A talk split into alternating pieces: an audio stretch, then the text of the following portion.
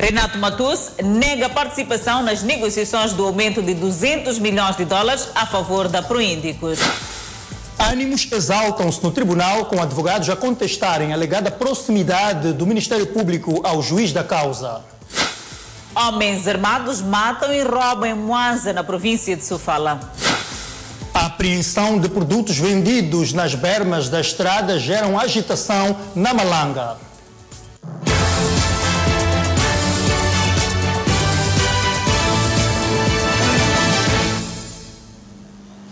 Boa noite, estamos em direto e simultâneo com a Rádio Miramar e com as plataformas digitais. Seguimos com notícias ligadas às dívidas ocultas. É verdade, num dia que foi ouvido mais um arguído, Renato Matus.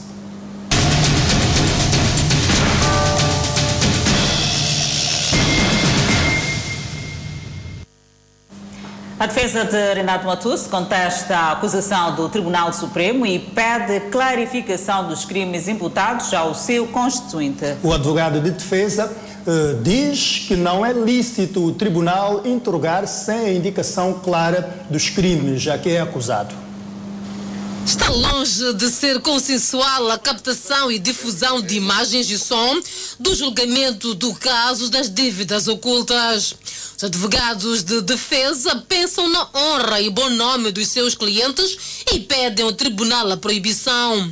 Desta vez foi o advogado réu Manuel Renato Matus. E requeremos desde já que porque a publicitação dos atos e a captação de imagem e reprodução do som imagem do nosso constituinte põe em causa aquilo que é o princípio da presunção de inocência e, por outro lado, põe em causa a seriedade e objetividade da produção da prova uh, nesta audiência de discussão e julgamento. Requerimentos condenados em diferimento, até porque sobre isto o tribunal já decidiu. Uh, a primeira e como foi bem dito, é uma questão que é recorrente e que já tem uma decisão conhecida uh, por todos nós. De qualquer modo, e com devido respeito pela insistente colocação, uh, para assistente entende que é uma decisão que não merece qualquer tipo de de provimento, de decisão em sentido positivo, na medida em que o Tribunal já tomou a, a, a decisão e acreditamos que não pode se colocar na situação de se contradizer. E uma vez mais, o juiz da causa reafirmou o esgotamento desta matéria que tem que ver com audiência pública. Disse ainda que tomou a decisão ah, de tornar este julgamento público porque o mesmo põe em causa a autonomia do Estado. E o tribunal não vai mudar de opinião. Os ilustres mandatários são livres de requerer o que achar melhor para a defesa, mas este pedido de não permitir a captação de imagens e som não terá provimento, porque o tribunal deve ser coerente consigo mesmo. A sessão foi marcada também pela contestação da defesa sobre a acusação do seu constituinte. Jaime Sunda, advogado Renato Matus, pediu a clarificação do tribunal sobre o crime de tráfico de influências. Para estes, Renato Matus é pronunciado de dois crimes, nomeadamente os de branqueamento de capitais e peculado. O acordo do Tribunal Supremo, embora indique a imputação do crime de tráfico de influência, já não curou de, portanto, clarificar ou indicar a lei penal que pune este fato. É, gravita de curial importância que o Tribunal harmonize esta situação para o juiz da causa, não compete a sexta secção clarificar, mas sim o Tribunal Supremo. Quem proferiu não foi a sexta secção do Tribunal Judicial da cidade de Maputo. Não é? Então, este pedido tinha que ser feito a Tribunal Supremo, aos juízes, conselheiros que decidiram naquele acordo. Lembrou ainda que os mandatários tiveram muito tempo para o fazer. Vossas Excelências foram notificados do acordo no Tribunal Supremo? Todo o tempo para reagir perante o próprio Tribunal Supremo. Não o fizeram. E vem requerer a um tribunal até de hierarquia inferior aclarar um acordo de um tribunal de hierarquia superior. Ainda assim não convenceu a defesa, que prefere interpor recurso sobre a matéria. Renato Matus, antigo conselheiro para assuntos políticos do presidente da República Armando Guebuza de 2005 a 2014, nega ter recebido dinheiro da Provinvest. É verdade, Adelaide, o arguído diz que só recebeu de Jean Bustani bens materiais e imóveis avaliado, avaliados, melhor dizendo, a 1 milhão e 670 mil dólares norte-americanos. No 12 dia de julgamento do processo 18 para 2019, IFNC, o chamado caso das dívidas ocultas que decorre no estabelecimento penitenciário especial de máxima segurança, província de Maputo. Mas o réu encara o juiz Efigênio Batista, Ministério Público, assistente do Ministério Público e a defesa. É a vez de Manuel Renato Matus, que a data dos fatos desempenhou funções de conselheiro para assuntos políticos do presidente da República Armando Emílio Guebuza no período de 2005 a 2014. O réu Manuel Matus é acusado de crimes de peculados, branqueamento de capitais e tráfico de influência. O réu começou por dizer em tribunal que mesmo antes de saber que corria um processo contra ele, voluntariamente foi à Procuradoria-Geral da República declarar os seus bens materiais e imóveis, incluindo os e-mails que constam dos autos. Matus negou em tribunal estar envolvido nas negociações do aumento de 200 milhões de dólares norte-americanos a favor da Pro-Índicos. O réu Renato Matus esteve ou não envolvido nas negociações do aumento de 200 milhões de dólares a favor da Proíndicos, que acabaram sendo efetivamente de 250 milhões. O Jean, e talvez foi por isso que depois a, no, a nossa relação eh, eh, eh, esfriou mais tarde,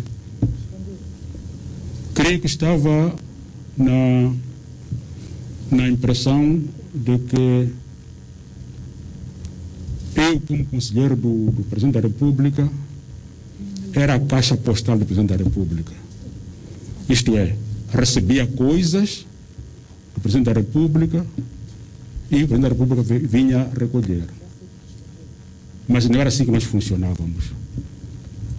Os assuntos da nossa alçada, da minha alçada, não eram eh, tratados como caixa postal eram tratados como com pareceres, pareceres fundamentados para depois fazer, para, para depois remeter ao chefe de Estado.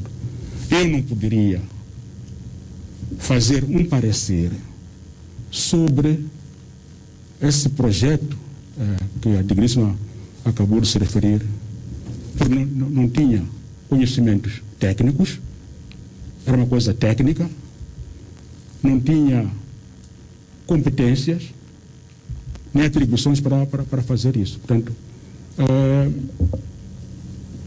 a minha resposta é não. Como disse no princípio, tentei explicar por que, que uh, respondi dessa maneira. O réu diz ainda ter conhecido Jean Bustani durante uma audiência na presidência da República. Ainda em tribunal disse que não sabia que o empresário libanês fazia parte do grupo Priv Invest. Sabia que Jean Bustani estava ligado às empresas do grupo Priv Invest? Não, não sabia.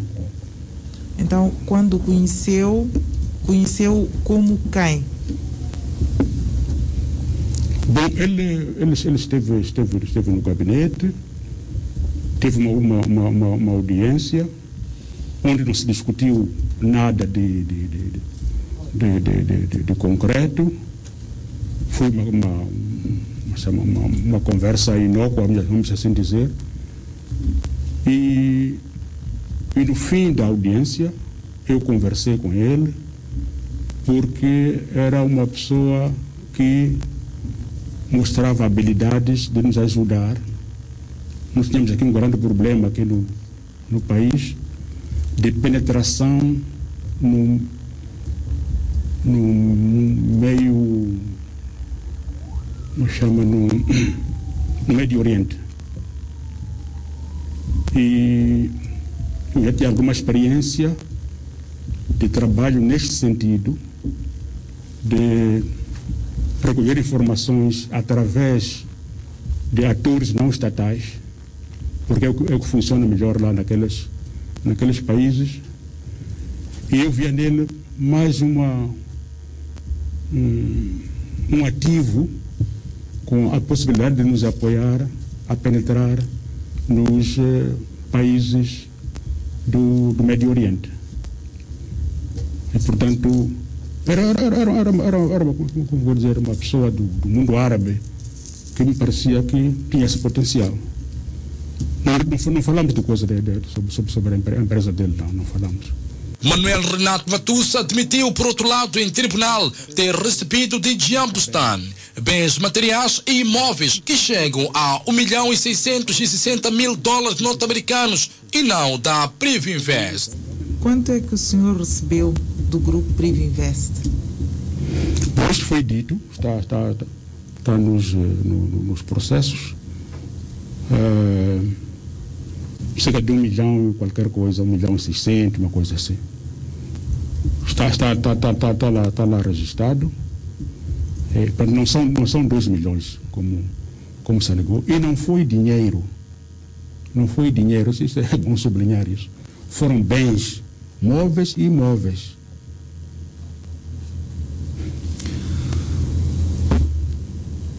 Já percebi.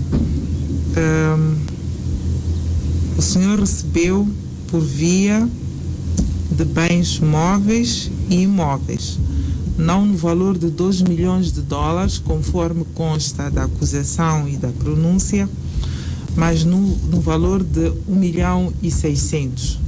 Bom, talvez seja melhor ir ver no próprio coisa, porque eu penso que há um, há um, depois. Ah, em algum sítio, eu até fiz questão de discriminar os valores. Tanto né? na documentação que entreguei à, Procuradoria, está, está lá discriminado, em algum sítio. Portanto, para não corrermos o risco de dizer que é um milhão, não sei quanto, mas é, é, volta, é a volta desse valor. Mas vale a pena ver nos documentos. Depois de Manuel Renato Matus, segue a audição a Fabião Mabunda. Ainda sobre o julgamento, advogados de defesa chamados a atenção por alegada indisciplina no tribunal. O juiz Efigênio Batista respondia assim ao advogado Rodrigo Rocha que teria faltado respeito ao tribunal com um sorriso irônico durante o debate sobre a alegada vantagem dada ao, ao Ministério Público. Aparente tratamento diferenciado coloca em rota de colisão o juiz e alguns advogados. Salvador Camate diz que o Ministério Público goza de superioridade em relação à defesa no tribunal. Quando estamos na instância do tribunal, a defesa e o Ministério Público estão em igualdade de circunstâncias. Não percebemos por que, que o Ministério Público está a ser colocado numa situação de superioridade perante a defesa. Enquanto Camate mostrava sua indignação, entre os advogados sobressai um sorriso irônico, rapidamente descortinado pelo juiz. Era o advogado Rodrigo Rocha. Eu acho um bocado hum, é, questionável a afirmação que acabou de fazer, que não existe sequer nenhuma tentativa de superioridade relativamente ao tribunal. Mas olha, até a própria imagem de onde nós estamos. Hum. Veja só a imagem onde nós estamos. Sim. Mas, meritíssimo, é só mesmo uma questão para sorrir perante as palavras que, que, que mencionou. Muito obrigado. No Surizo, o juiz encontrou uma manifesta falta de respeito para com o tribunal e equaciona aplicar a lei para os casos de indisciplina. Hoje há quem se ri e depois diz outras coisas. O tribunal não quer tomar outras medidas previstas na lei contra os ilustres mandatários por falta de respeito. Quer aplicar multas, não quer ordenar que sejam recolhidos da sala ou que abandonem a sala, caso não façam voluntariamente, que o façam coercivamente. Então, não é esse o objetivo do tribunal. E quando parecia que os ânimos estavam a abrandar, Salvador Camate volta a interromper a sessão. Desta vez, para pedir cópias de documentos na posse do Ministério Público. Salvador Camate chega mesmo a duvidar das provas na posse do Ministério Público. Sim.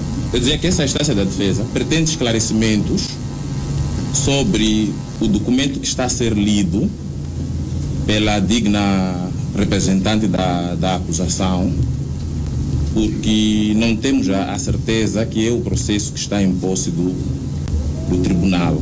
Não temos a certeza que este volume que vai ser lido, este documento, é mesmo um documento do, do tribunal. A magistrada do Ministério Público, Ana Cheira Marangula, não gostou e exige respeito. Dizer que duvida que a peça processual que eu estou a apresentar seja peça processual que está em poder da presidência deste tribunal é uma falta de respeito. Foi o Ministério Público que formou este processo. Se hoje estamos todos aqui nesta sala, foi porque o Ministério Público formou o processo. O juiz da causa chamou para si a responsabilidade de contenção dos ânimos. Todas as peças processuais, deixe-me terminar. Doutora Sheila. De, deixe-me terminar. Sim, sim, sim, doutora Sheila. Doutora sim. Sheila. Digna representante do Ministério Público, peço para mantermos a calma. Eu estou calma, Meriquita. Doutora Sheila, por Eu favor. estou profundamente calma. Sim, mas eu Sheila. penso que Doutora Sheila. ao se dirigir ao Doutora Ministério Sheila. Público, Doutora Sheila. o, re, o, perdão, o Doutora ilustre Sheila. advogado Peço, peço, peço para mantermos a calma. Para terminar, o Ministério Público convidou o Camate a visitar a lei. e por gozar de autonomia funcional, organizacional, o Ministério Público pratica atos de gestão própria. Verifique a linha D do artigo 3 da nossa lei orgânica. Camate, que também pedia cordialidade, lembrou do seu percurso profissional. Eu vou dispensar, doutora, porque eu tenho uma experiência de lecionação de direito processual penal e direito penal de mais de 15 anos. Então vou dispensar este, este convite. A magistrada do Ministério Público assegurou que não vai permitir que a classe de magistrados fique em descrédito por terceiros. Com a suposta indisciplina no tribunal, eh, mais um dia de audiência no julgamento do caso das dívidas ocultas, encerramos por hoje.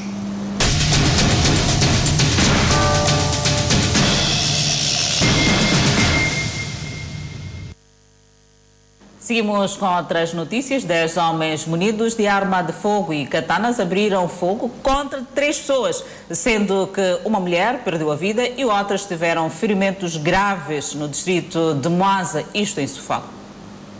O ataque ocorreu no fim da tarde desta quinta-feira na localidade de Napamimba, no distrito de Moanza, em Sofala. Para além de matar uma mulher e ferirem com gravidade dois homens, os referidos homens armados saquearam e apoderaram-se de diversos bens à venda num estabelecimento comercial e valores monetários não quantificados naquele ponto da província. O comando provincial da PRM em Sofala, que confirmou o fato, diz que no terreno estão a decorrer ações visando a neutralização dos malfeitores, de modo a que possam ser responsabilizados pelos seus atos. As equipas, neste momento, eh, estão despachadas, encontram-se no local a efetuar trabalho no sentido de aferir e ou identificar tanto uh, estes indivíduos. Estou a dizer que há uma perseguição que acontece no local visando identificar e neutralizar estes indivíduos para serem responsabilizados pelo crime que aconteceu. Daniel Macuaco, porta-voz do Comando Provincial da PRM, fala, não confirma e nem desmente se os referidos ataques tenham sido perpetrados pela Junta Militar da Renamo, acrescentando que as investigações em curso poderão esclarecer este fato. Há, há uma equipa tanto que está a efetuar trabalhos uh, no local. Uh, e, ir-se a perceber, tanto uh, se há elementos que podem consubstanciar uh, tanto o que está, o que os jornalistas estamos a questionar agora, tanto ou não. Mas até então uh, estamos a dizer que trata-se de, de, um crime de roubo em que estes indivíduos uh, poderão ser neutralizados e serem responsabilizados pelo tribunal. A localidade de Chinabamimba, onde ocorreu o ataque armado, dista 50 km da vila sede do distrito de Mwanza, na província de Sofala. As duas vítimas do ataque, ainda em vida, foram socorridas a uma unidade hospitalar. Entretanto, subiu para dois o número de vítimas mortais neste ataque em Sofala. A segunda vítima perdeu a vida a caminho do Hospital Central da Beira.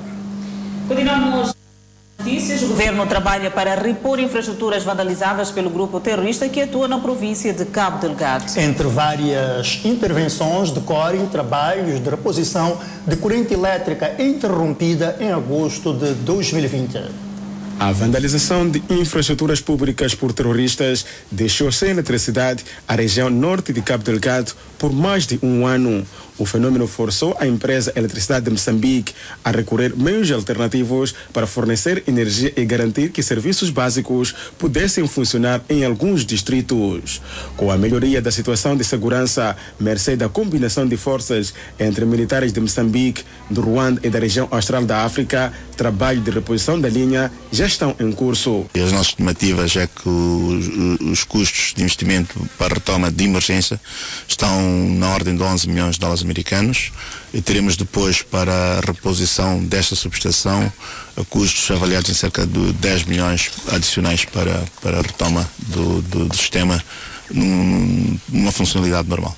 Vamos ter depois que trabalhar para, para, para, para investimentos mais de vulto na subestação da UAS.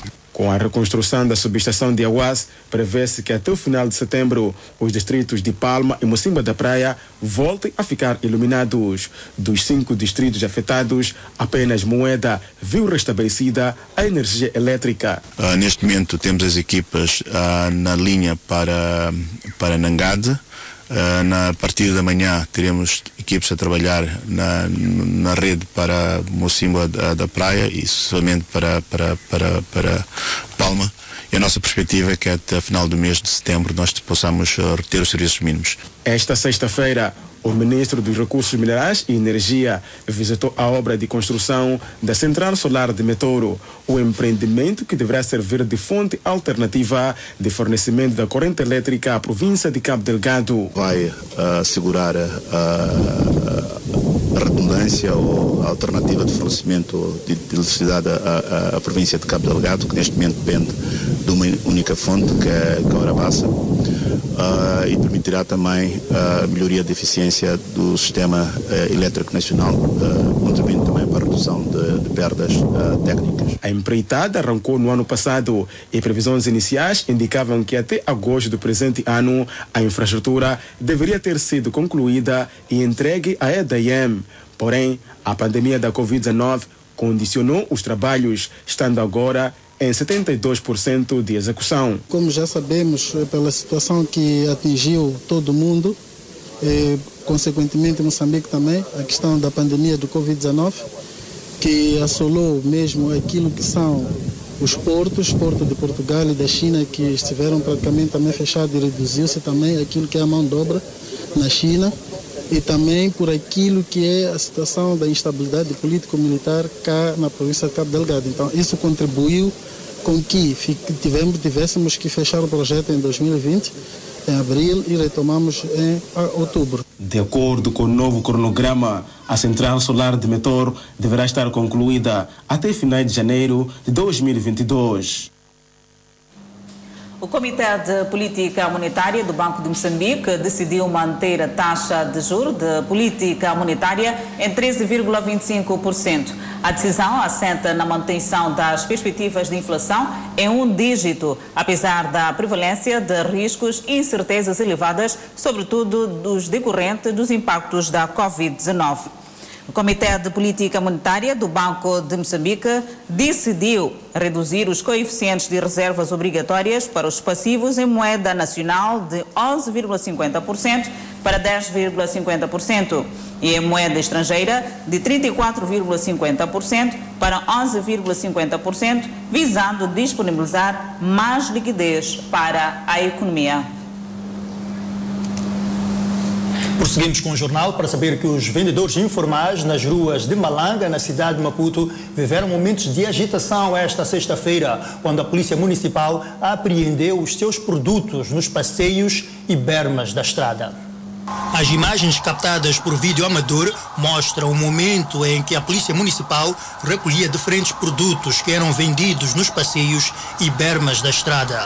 Situação que provocou agitação e insatisfação por parte dos vendedores informais das ruas Udenamo, Capelo e Serventia, na Avenida Rio Tembe, na Malanga, cidade de Maputo. Vieram de surpresa aqui, entraram, estavam cheios de mahindras aqui, recolheram nossos produtos.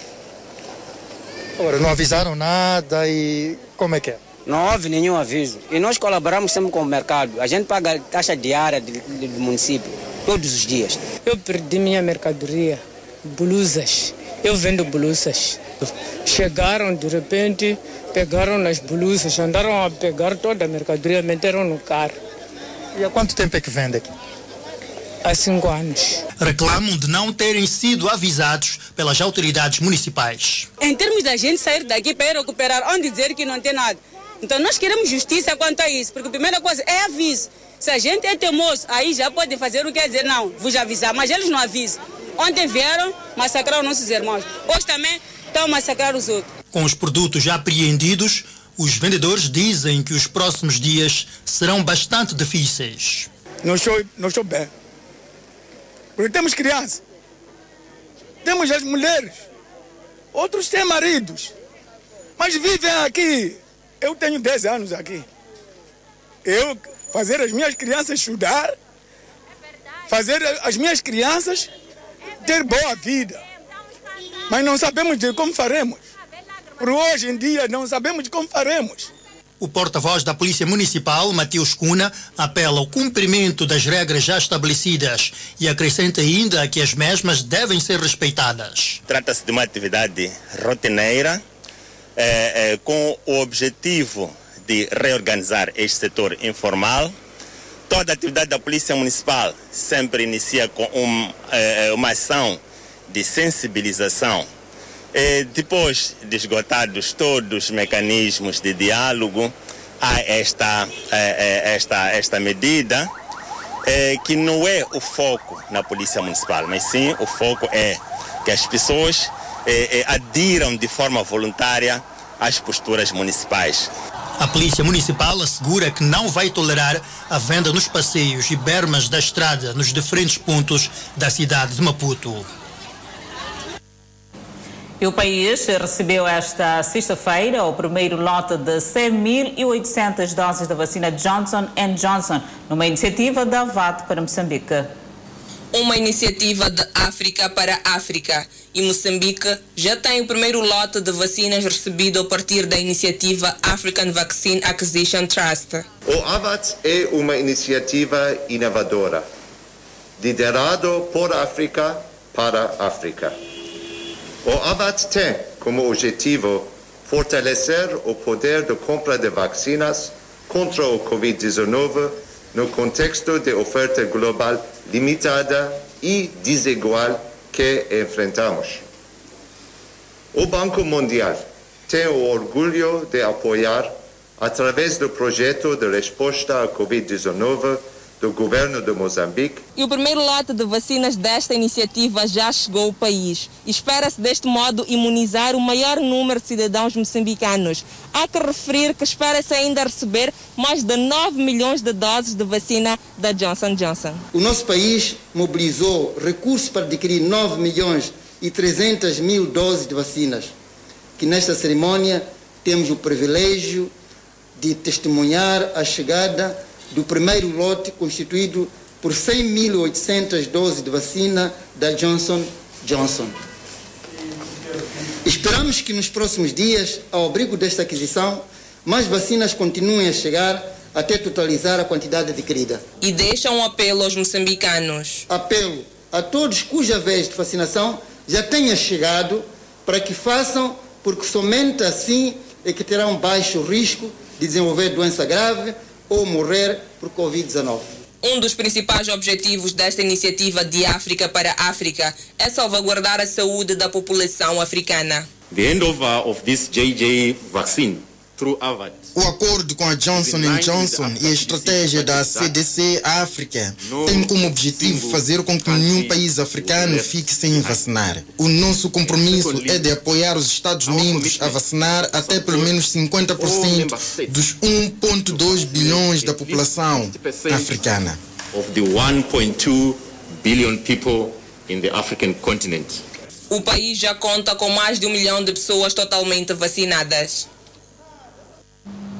Morreu esta sexta-feira Jorge Sampaio, antigo presidente de Portugal. Sampaio foi chefe de Estado entre 1996 a 2006 e atualmente era presidente da Plataforma Global para os Estudantes Sírios. O governo português decretou três dias de luto nacional. Jorge Sampaio estava de férias com a família no Algarve quando se sentiu mal e teve de ser internado no Hospital Portimão. Posteriormente, foi transferido de helicóptero para o Hospital de Santa Cruz, em Lisboa, onde era acompanhado.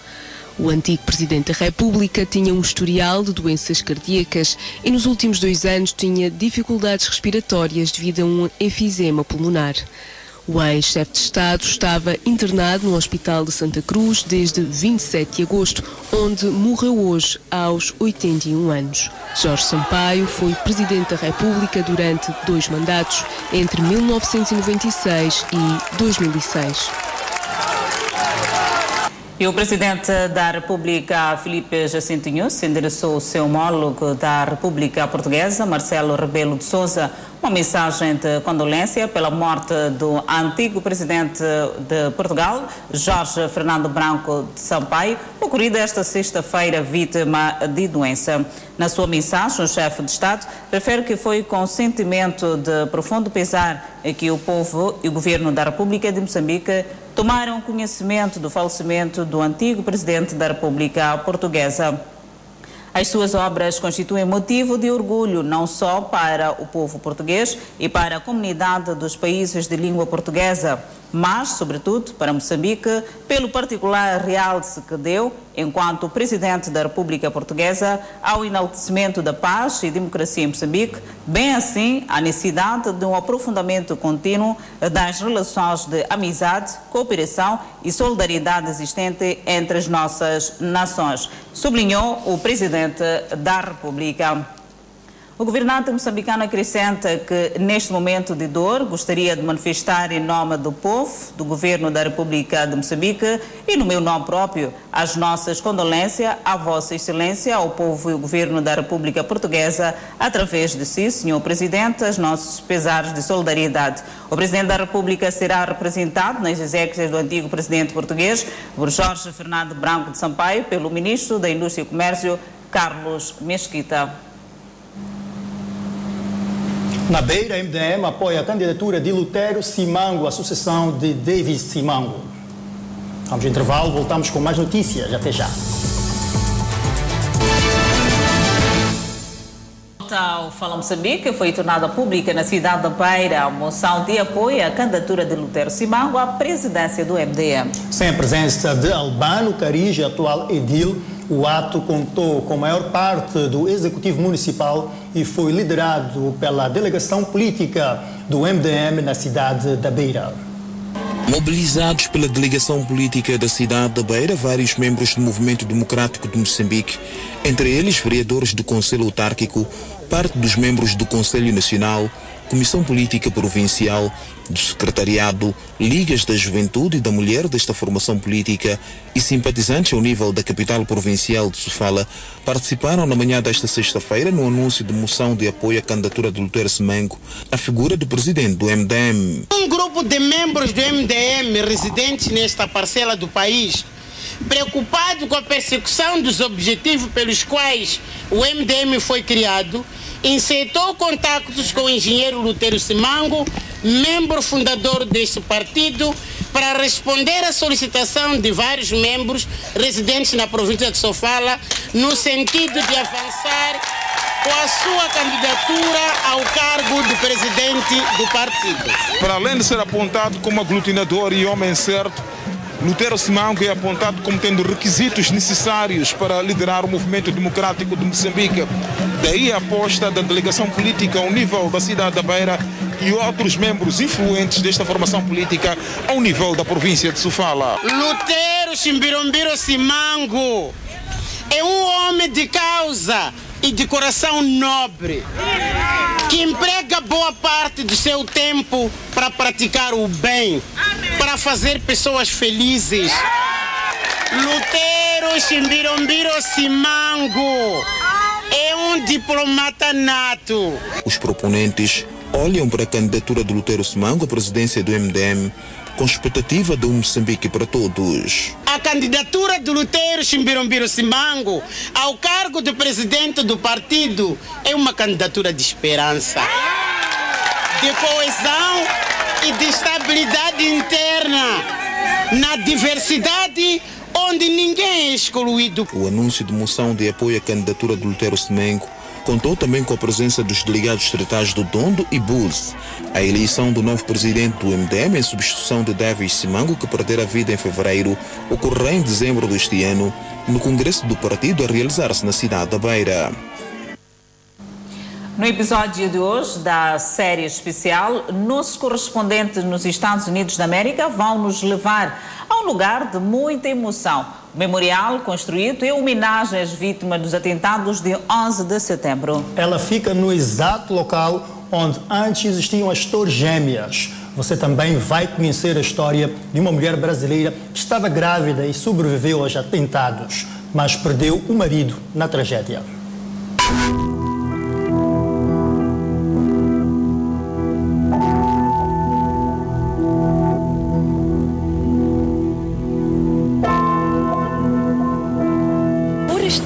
Grávida, eu não cheguei a tempo de estar no prédio.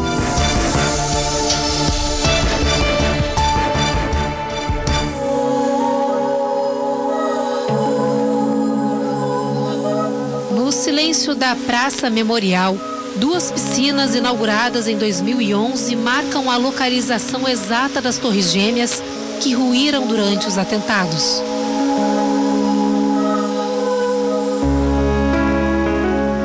Águas correm devagar e desaparecem no vazio, representado por um buraco central que não pode ser preenchido.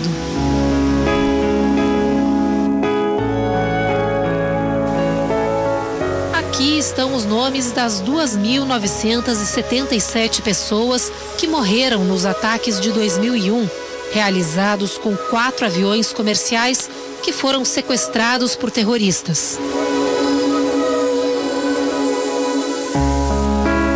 Quando familiares colocam flores, bilhetes e fotos, os nomes desconhecidos do público ganham rostos.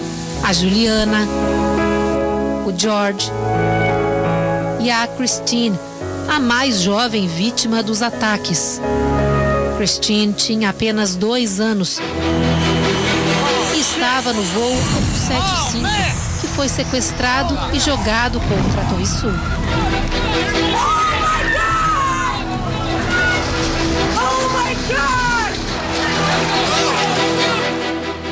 Projeto que deu vida a esse espaço de lembranças tão dolorosas tem ainda um símbolo de resiliência que chama a atenção de todo mundo que passa por aqui. é essa árvore. Ela foi encontrada em outubro de 2001, embaixo dos escombros das Torres Gêmeas, com as raízes quebradas e as folhas queimadas. Mas depois de ser colocada sob os cuidados do Departamento de Parques da cidade de Nova York, se recuperou. Por isso, ela foi trazida de volta e desde então vem sendo carinhosamente chamada de a árvore sobrevivente. No subsolo do memorial existe ainda um museu, inaugurado em 2014. No espaço estão mais de 10 mil itens recuperados dos destroços. Última coluna dos prédios a ser retirada dos escombros, em maio de 2002, serve como um painel em homenagem aos bombeiros que morreram nos resgates. O museu reserva ainda um lindo tributo ao contar a história de cada uma das vítimas. Seja no museu ou no memorial, a intenção dos idealizadores do projeto é mostrar a história pelas lentes da memória e mudar a maneira como as pessoas veem o mundo e as próprias vidas. Para as famílias das vítimas e para os sobreviventes, o memorial carrega também fortes memórias e sentimentos. Por isso, muitos evitam vir até aqui porque é difícil lidar com esse trauma. Esse é o caso da brasileira Paula, que trabalhava em uma das torres e aqui do chão viu o primeiro avião atingir a Torre Norte. Ela correu para se proteger, estava grávida. O marido, que estava na Torre Sul, ficou lá e acabou morrendo. Hoje, 20 anos se passaram e pela primeira vez, a Paula aceitou conversar com uma equipe de TV brasileira. Paula se mudou para os Estados Unidos em 1994. Em 2001, estava no auge da vida, feliz com o trabalho em um escritório no World Trade Center e apaixonada pelo marido, um alemão chamado Sebastian. Na manhã daquele dia 11 de setembro, Paula sentia enjoos por causa da gravidez. Ela foi para o trabalho de metrô e, ao chegar na estação, no subsolo das torres, sentiu uma necessidade enorme de respirar o ar puro da rua. Céu maravilhoso e eu com um walk bem no, no ouvido, né? De repente eu, tudo vibra.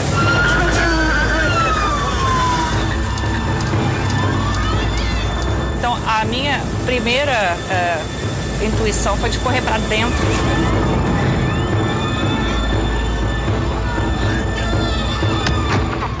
Eu peguei o último trem praticamente daqui e fui embora.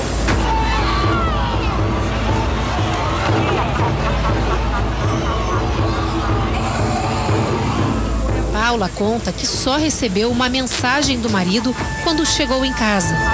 Ele deixou a mensagem, era 9 e 1. Na hora que eu consegui ver a mensagem, a Tower estava colapsando. Eu joguei o telefone na parede, eu gritava dentro de casa. Falei, não pode ser. Pode ser, não pode ser. Paula lembra que ficou em estado de choque durante meses. Enfrentou depressão e crises de pânico. Não dava para acreditar. O prédio. No... O meu escritório. O meu marido. Como... O que, que eu vou fazer? Então levou muito tempo para eu também entender por que, que eu estava tão desesperada. Mas sete meses depois, diz que foi salva pelo milagre da vida, quando o filho Nicolas nasceu. Hoje, aos 19 anos, depois de passar por um longo processo de cura, ele diz que pela primeira vez se sente bem para falar sobre os impactos do 11 de setembro. Acho que o vigésimo aniversário é muito importante, porque é o momento que a gente, minha geração, de crianças que perderam os pais nos atentados, está virando adulta. Mas até hoje, eu ainda tenho uma relação muito estranha com a morte. É como algo que você nunca teve, mas foi tirado de você, sabe? As histórias da Paula e do Nicolas são apenas duas entre milhares de outras que também foram afetadas pela perda de um ente querido nos atentados. Espero que com mais compaixão possamos construir um mundo menos dividido. Nós todos lutamos contra coisas erradas, mas estamos também lutando uns contra os outros, e isso não vai nos levar a lugar nenhum. E é sobre as consequências dos ataques e o legado desses últimos 20 anos que nós vamos falar no próximo episódio. Aguardo o próximo episódio. Setor privado anuncia investimento de 850 milhões de dólares norte-americanos para financiar projetos. E Moçambique registra mais 320 recuperados e 174 casos positivos da Covid-19. Notícias a acompanhar logo após o intervalo. Até já. Estamos de volta com o jornal. Setor privado anuncia uma carteira de investimento de 850 milhões de dólares norte-americanos para financiar projetos. O anúncio foi feito esta quinta-feira em Maputo durante o lançamento da 17ª edição da CASP. Agendada para 22 a 24 de novembro próximo, a 17ª edição da Conferência Anual do Setor Privado, considerada a maior plataforma de diálogo público-privado e de discussão de negócios, vai juntar empresários moçambicanos, governantes e instituições financeiras internacionais. No seu discurso de ocasião, o ministro da Indústria e Comércio, Carlos Mesquita, considerou que a CASP é um trampolim para transformar Moçambique num país de renda média até 2035. Queremos um setor empresarial muito mais arrojado, um setor empresarial criativo e dinâmico. E o governo vai dar todo o apoio para que isso assim seja e aconteça. Depois da não realização da Conferência Anual do Setor Privado em 2020, por conta das restrições impostas pela pandemia da Covid-19, a 17ª edição da CASP 2021 terá uma carteira de investimento de cerca de 850 milhões de dólares. Nesta edição, temos expectativas de ter uma abordagem sobre a recuperação econômica, com ações e fontes de recursos asseguradas tornando-o implementável a médio prazo, respondendo à necessidade de recuperação e resiliência das nossas empresas que vêm sofrendo desde 2016. Com os olhos postos na melhoria do ambiente de negócios, o ministro da Indústria e Comércio assegurou que o governo tudo fará para a recuperação da economia nacional. Como governo, vamos continuar com as ações de reformas, visando atrair os investidores estrangeiros e incentivar o empresariado nacional a aumentar o investimento dentro do território nacional, tendo como base um ambiente de negócio mais atrativo, um quadro macroeconómico mais robusto e uma cooperação internacional que reforça e estimula a integração econômica. Mais de 5 mil participantes são esperados na 17ª edição da CASP, cujo propósito é a discussão de reformas e captação de investimentos. O Ministério da Saúde continua empenhado no processo de vacinação contra a Covid-19 no país. Do outro lado do estúdio, Adelaide vai nos trazer mais uma vez os números atualizados de pessoas vacinadas nos diferentes pontos do país. E sobre esta informação sobre a vacinação, desde o início da vacinação a 8 de março, o país tem um cumulativo de 1.703.881 pessoas completamente imunizadas contra o novo coronavírus. E nas últimas 24 horas, o país vacinou 32.924 pessoas com a segunda dose da vacina contra a Covid-19. E desta feita, seguimos eh, com as notícias ligadas a Covid-19, neste caso a vacinação, e distribuído por províncias. A província de Cabo Delgado temos 143.267 pessoas vacinadas e nas últimas 24 horas foram 3.375 mil eh, pessoas vacinadas e completamente vacinadas 137.581. Seguimos até Nampula com 275.463 pessoas vacinadas.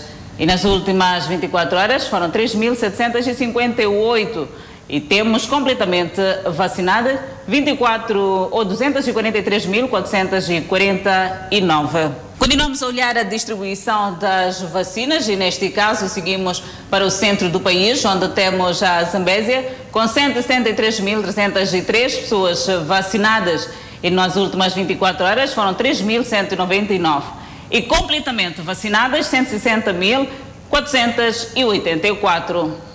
Seguimos eh, até Manica, onde 128.010 pessoas vacinadas e nas últimas 24 horas temos 1.901 e temos completamente vacinadas 110.942. Ainda no centro do país, Sofala, temos 136.978 pessoas vacinadas.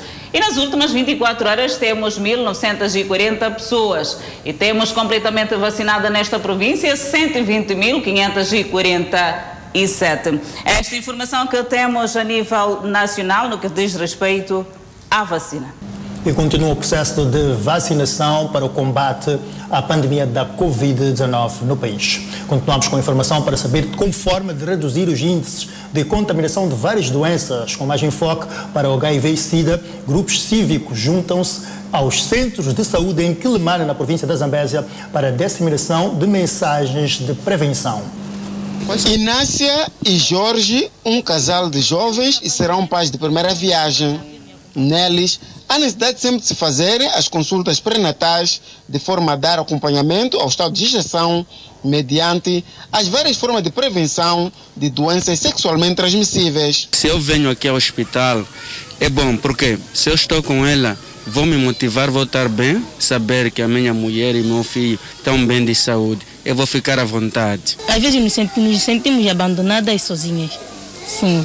Então, eu me sinto à vontade do lado do meu parceiro, saber que ele se importa com o nosso estado de saúde e querer se atualizar mais sobre a saúde, né? sobre nós dois. Como forma de consciencializar a comunidade, principalmente aos que têm aderido aos centros de saúde, o grupo de teatro retratistas ao nível da província de Zambesa está a trabalhar em alguns distritos com campanhas de sensibilização por forma a que as comunidades possam ter aquilo que é a importância de aderir aos vários serviços de saúde ao nível da província da Zambésia. Romper com tabus por meio do diálogo permanente é uma das formas para evitar a propagação de doenças no seio familiar. Nesses distritos tem lá grupos de teatro a levar as mesmas mensagens que estamos a levar aqui, aqui, aqui em Climane. Então acreditamos nós que a comunicação em períodos de pandemia em que muita gente não tem acesso à informação, em que muita gente está tá, tá, tá privada com a questão da, da pandemia, deverá prevalecer, deverá continuar.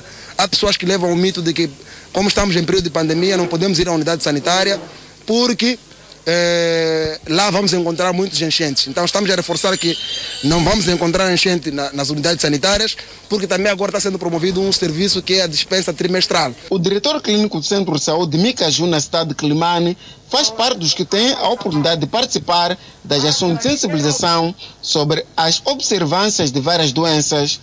Em relação ao HIV-Sida, diz que devido à pandemia restou-se o abandono significativo ao tratamento da doença. Abandonos sempre existem, mas neste âmbito de Covid-19 não notamos porque também tivemos um apoio das dispensas comunitárias que são feitas para esses pacientes abandonos. Por isso temos ainda um grupo de técnicos que se dirigem as comunidades para fazer essas dispensas e em busca desses para retomarem as suas consultas normais. O grupo de teatro retratistas está a levar a cabo várias iniciativas de gênero em pelo menos 11 distritos da província de Zambésia, com elevadas taxas de desistência ao tratamento antirretroviral. Ainda sobre saúde, nas últimas 24 horas houve registro de mais 320 recuperados, elevando o seu cumulativo para 140.961. Por outro lado, o país tem cumulativamente 6.876 internados e 78 recebem tratamento nos centros de isolamento.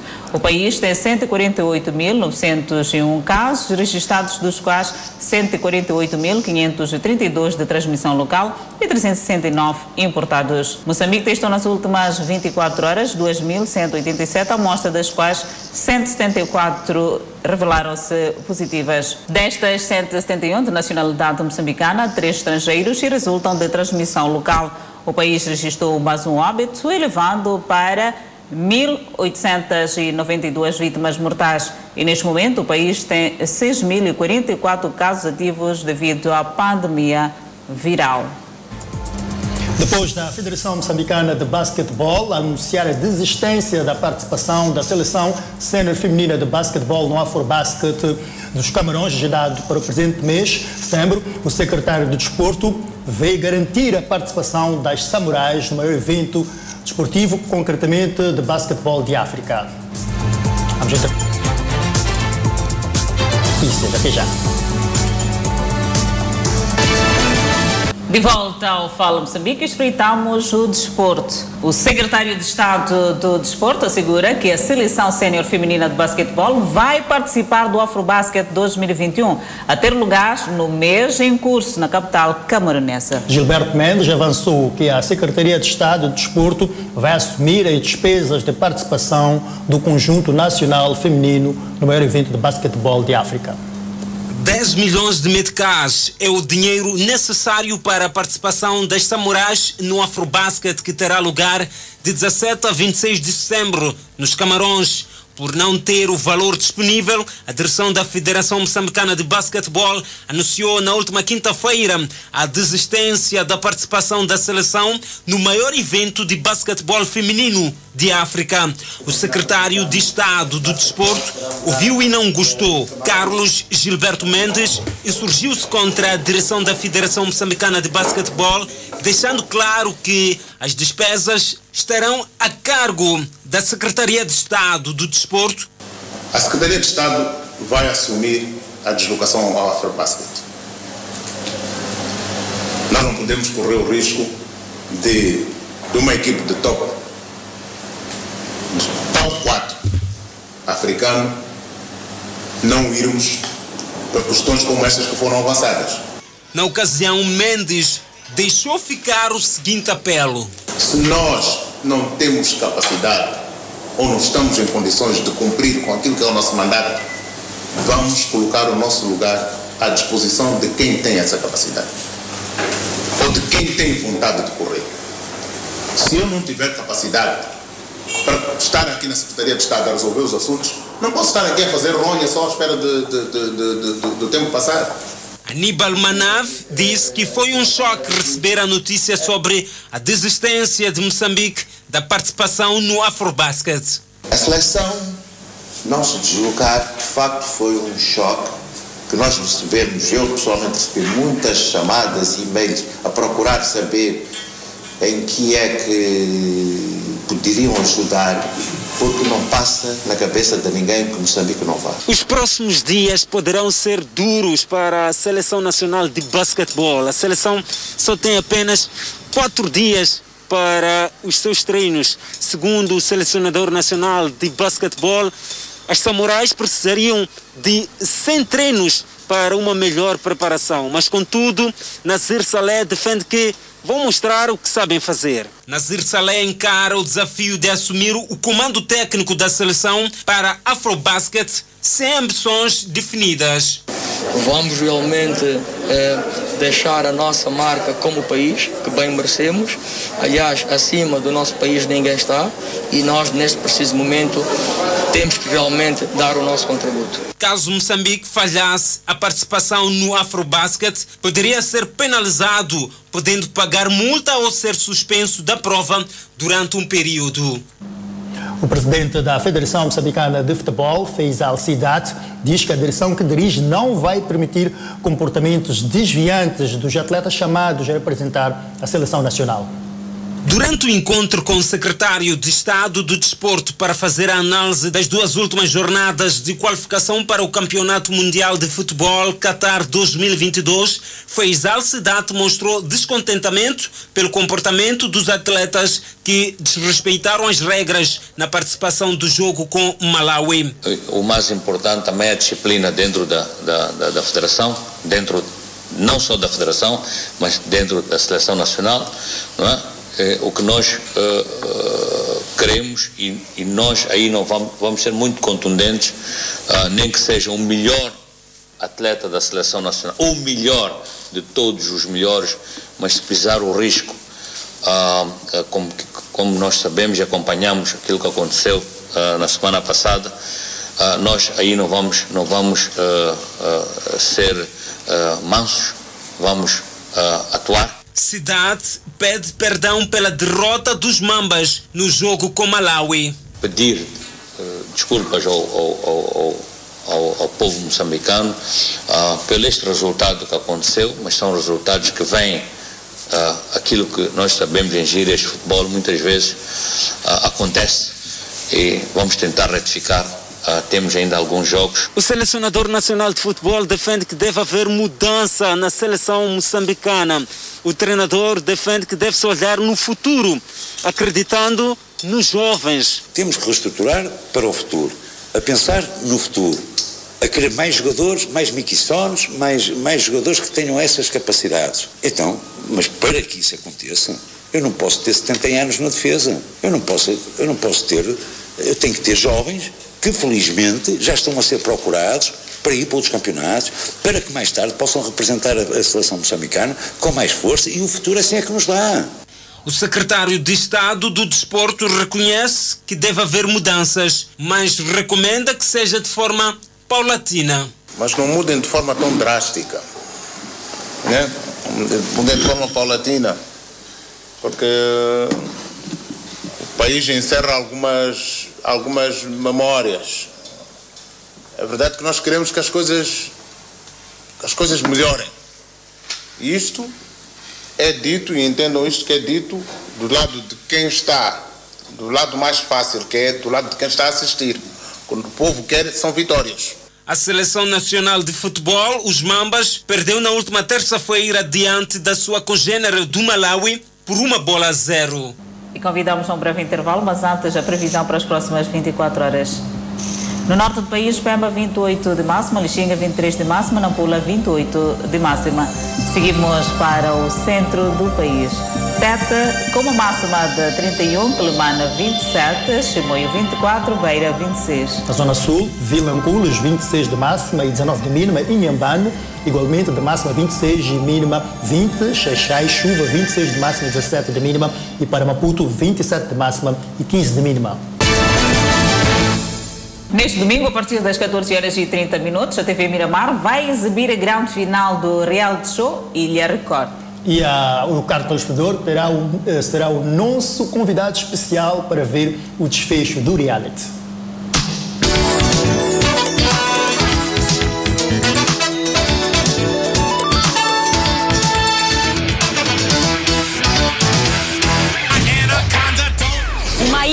Misteriosa que esconde um tesouro milionário.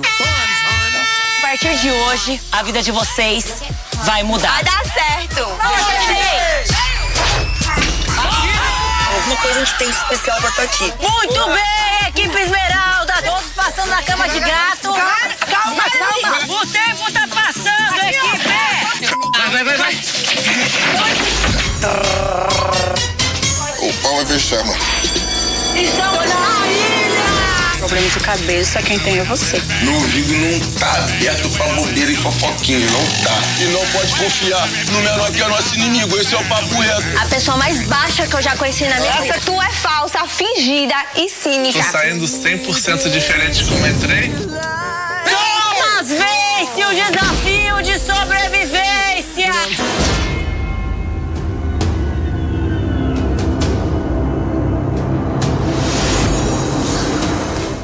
caça ao tesouro começa agora. Bora,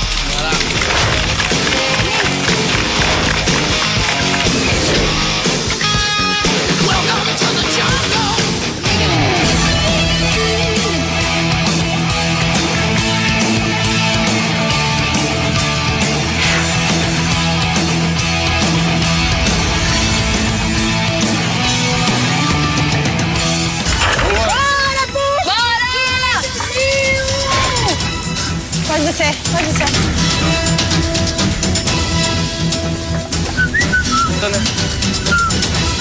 Foi muito bom pra gente se manter segura durante a prova. Não, um não, ainda mais, não. Um pouquinho mais. Puxa, puxa, puxa, puxa. Tá, mais longe? Mais Sim, longe, um né? pouquinho mais longe. Sai daí. Gente, o Pyong tá perdendo muito tempo na pescaria. Quatro, cinco. Foram 39 episódios, 15 provas, dezenas de pedradas, gente entrando na caverna, gente saindo da caverna, pergaminhos, poderes e um guardião que ninguém sabe quem é.